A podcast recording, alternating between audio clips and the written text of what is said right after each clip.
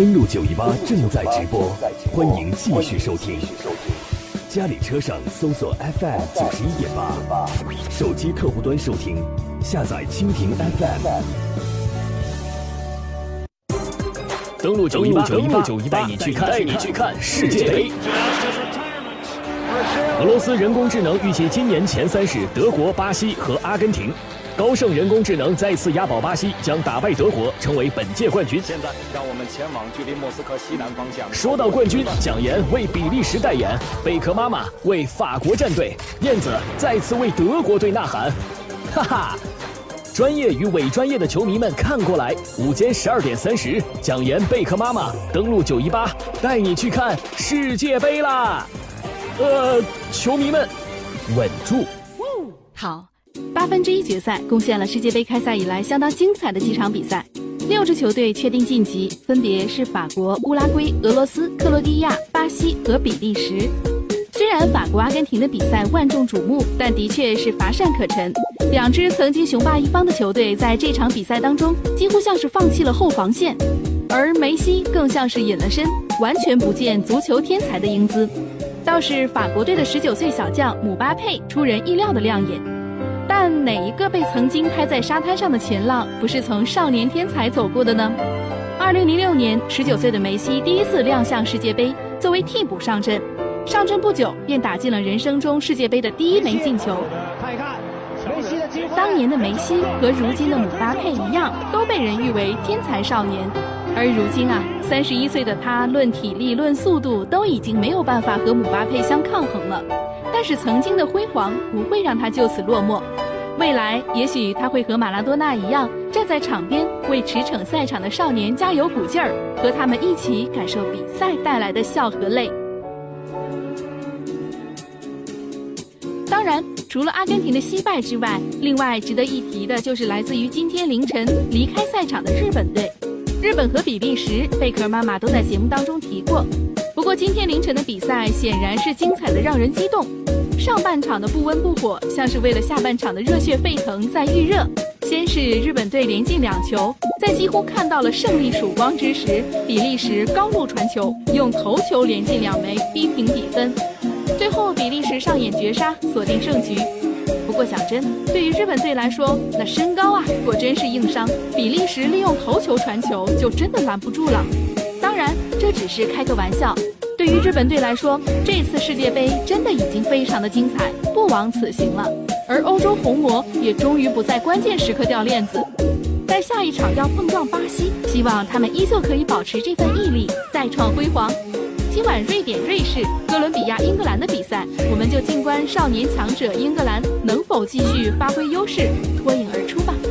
好的，我是带娃看球的贝壳妈妈，下次见。登录九一八，登录九一八，带你去看，带你去看世界杯。俄罗斯人工智能预计今年前三是德国、巴西和阿根廷。高盛人工智能再次押宝巴西，将打败德国，成为本届冠军。现在，让我们前往距离莫斯科西南方向。说到冠军，蒋岩为比利时代言，贝壳妈妈为法国战队，燕子再次为德国队呐喊。哈哈。专业与伪专业的球迷们看过来，午间十二点三十，蒋岩贝壳妈妈登录九一八，带你去看世界杯啦！呃，球迷们，稳住！听完了贝壳妈妈的介绍，接下来我们来连线蒋岩。蒋岩，中午好。哎，主持人好，各位听众大家中午好。啊，昨天的两场球，可以说看着结果好像我们的意料之中的，但是这个过程如果大家关注的话。真的就会发现这个过程是非常非常的焦灼，而且让人觉得意想不到。尤其是比利时在凌晨两点的这场比赛啊，这场球呢，因为我是比利时的粉丝，那我也是关注了啊。到了上半场，其实我真的困得已经不行了。上半场是个零比零，下半场的时候呢，我觉得这个风云呢突变，日本队先进了两个球，然后接着这个比利时呢连扳了三球。其实我们说这个比利时啊，队员在场上的心态是非常好的，因为。虽然他们在被日本呃前贵士包括元口元气他们进了两个球之后，呃，你发现这个比利时队员的场上好像并不是很慌张，因为他们心里好像觉得让日本队进两个球，我心里有底气在里拿下你。但是我觉得比利时做的不好的一点就是，他们可能对日本队的这个防守反击，包括日本队在前场的这个掌控球的能力有一些低估了。其实我们说日本的日本队呢，作为亚洲的这个呃巴萨队，确实是脚法是非常的出众的。而且你也发现，这个如果你关注到这个集锦，或者是看这个昨天的比赛的话，日本队的球员丝毫没有说在在场上摆大巴，他跟比利时可以说打起了，不能说对攻吧，但是也是有很多的机会，也不惧怕比利时，因为日本队走到这一步，能够进入到这个十六强，他们已经圆满的完成了他们赛前的既定计划。那他们现在每走一步呢，对于他们来讲都是一个奇迹，或者说都是一个惊喜。那对于比利时而言，他们很多人都在看好比利时的情况下，比利时在上半场其实做的并不好，而且日本队有几次比较有威胁的射门，还险些在上半场洞穿了比利时的大门。而而比利时的卢卡库啊，包括阿扎尔啊，还有费莱尼啊，以及这个莫腾斯这些球员，好像在上半场并没有做好很充分的一个准备。那到了下半场之后，日本队进了两个球之后，我们看到这个比利时队才如梦初醒，他们放弃了从中国的进攻，从而就放弃了德布劳内这一点。德布劳内我们知道传控大师，从而打起了边路。在边路的传控非常的呃不错，然后在传中的时候，因为比利时的这个身高啊都比日本队的球员要高出一截儿，所以说呢，他们利用头锤也是攻破了对方呃这个日本队的大门。呃，两第一个球是很有戏剧性的一个头球，直接掉进了球门。第二球同样是边路的传中，呃，费莱尼是头球抢点，因为这个身高明显比日本球员高出了一块，呃，把场上比分扳平。最后时刻，我们看到这个库尔图瓦非常非常的聪明，最后一个球呢，他并没有选择大脚开球，因为。脚踢的踢出去的球呢，他肯定没有手扔出去的准。这个时候，我们看到德布劳内在中路的是直接的一个突破，传到边路。我们看到这个最后的时刻，比利时是绝杀了，三比二战胜了日本队。呃，比利时慢慢也是找到了状态，我们也能够看出来这支球队的韧劲儿。我觉得下一场比赛大家可以非常的关注比利时对阵巴西。那我们先把这个对决先放一边，我们先说巴西队。巴西队在对阵墨西哥的这场比赛可以说是波澜不惊吧。上半场双方也是打成了零比零。在下半场的时候，我们看到这个巴西队其实他的脚下的呃传控技术其实和墨西哥啊也比他强不到哪儿去，只是巴西队拥有球星。巴西队在左路的威廉的突破，然后内马尔接到这个威廉的传中之后，一个抢点将球是打进了由奥乔亚奥乔亚把手的这个大门。所以说，我们也能看到巴西队在场上这个明星的作用到底多大。而且内马尔在场上又是数次被侵犯，好几次都险些受伤，也是很为很多的内马尔球迷就觉得心里捏了一把汗。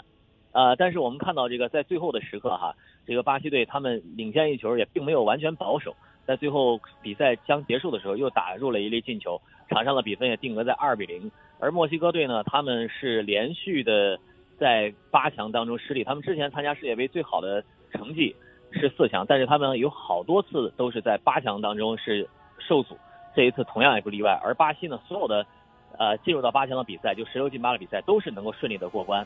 呃，其实我们也要向这个巴西队的这个主教练啊，蒂特，包括他这个用人上的一些呃做法也是非常不错的。呃，其实我们看到在呃下半场的时候，巴西队的我觉得他在领先之后啊，没有完全的处于这个防守的态势，而是继续加强中场的控制，我觉得这一点做得非常好。另外，我们看到这个巴西队在场上比赛过后也是非常的激动，因为墨西哥的这个打法跟他是非常相似的。所以说呢，我们也期待着这个巴西队和比利时队的这个精彩对决。我觉得到这场比赛的时候，呃，关注度一定一定会非常的高。而且这场比赛我觉得是提前上演的决赛。呃，今天晚上同样会有这个两场对决，瑞典对瑞士哈，这个名字都非常相似，打法非常相似的两支球队，呃，会不会比分也很相似呢？我倒是有不不同的看法。我觉得，往往两队实力比较接近的情况下，会会出现这个呃最后的结果，这在九十分钟之内会定出胜负。另外一场比赛，我们说是英格兰啊，英格兰对阵哥伦比亚这场比赛，很多人说，英格兰如果过了这一关，可能就会进入直接进入到决赛了。但是我们说这个英格兰队，不知道哈里凯恩能不能像前几场那样非常的英勇啊，也不知道这个呃其他的这个球员呃能不能帮助这个英格兰队呃获得本场比赛的胜利，我们也是拭目以待吧。所以我期待着呃强强对决哥伦比亚和英格兰队这场比赛，能够让大家两点的时候真的有看球的话。给大家带来兴奋，或者英格兰队、英超一队能够学学英超二队，在昨天的时候也获得比赛胜利，他们同样获得比赛胜利，我们一起期待一下。好，主持人，嗯，感谢蒋岩带来的介绍，谢谢，再见。好，再见。进入到淘汰赛之后，大家会觉得这是真正的世界杯比赛来了吧？呃，强强之间的对决呢，更是吸引大家。但是当一支强队真的离开这个比赛的赛场的时候，大家又会觉得万分的惋惜。